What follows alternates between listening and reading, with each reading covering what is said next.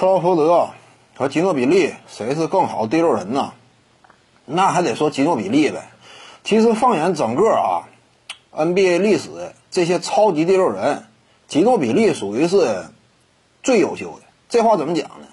因为一般来讲，一个队内的第六人呢，他通常呢对他的整体技术要求呢，就不像说首发级别的呃核心球星要求的那么高。所以呢，你比如说什么这个尼克杨啊，这样史密斯呀、克劳福德呀这些人呢，差不多呀，就是只擅长某一方面。你比如说呀，虚晃变相之后的干拔投射，只擅长某一方面。现阶段呢，登场之后率领替补阵容，维持住局势，扮演的是这种角色，保持一下进攻端的火力输出。因此呢，他们通常啊突投传这三样之间呢，一般来说就占其中之一，好一好点顶多占其中之二，没有说三样俱全的。那吉诺比利呢，属于是个另类，在整个 NBA。这么些年历史当中，超六这种角色，吉诺比利呢属于身手极其全面的，突投传三样全能。投篮这块呢准性够，突破这块呢本身蛇形步伐，对不对？当年怎么撕开这个对手的联防体系的？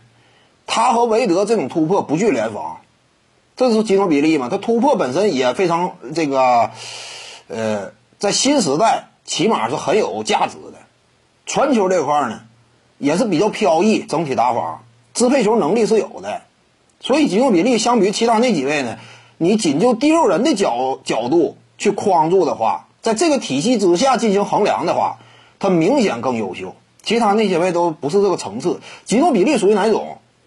超六，明星级超六，就属于什么？他本身有球星的身份，属于三流球星，联联赛当中差不多属于三流球星。呃，通过角色的矮化，在第六人位置做出贡献，那他明显比其他第六人要强啊！他属于球星身份，其他那些第六人基本不算球星。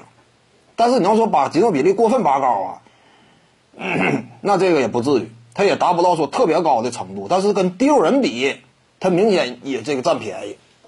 徐静宇的八堂表达课在喜马拉雅平台已经同步上线了。各位观众要是有兴趣的话呢，可以点击进入到我的个人主页当中，在专辑页面下您就可以找到它了。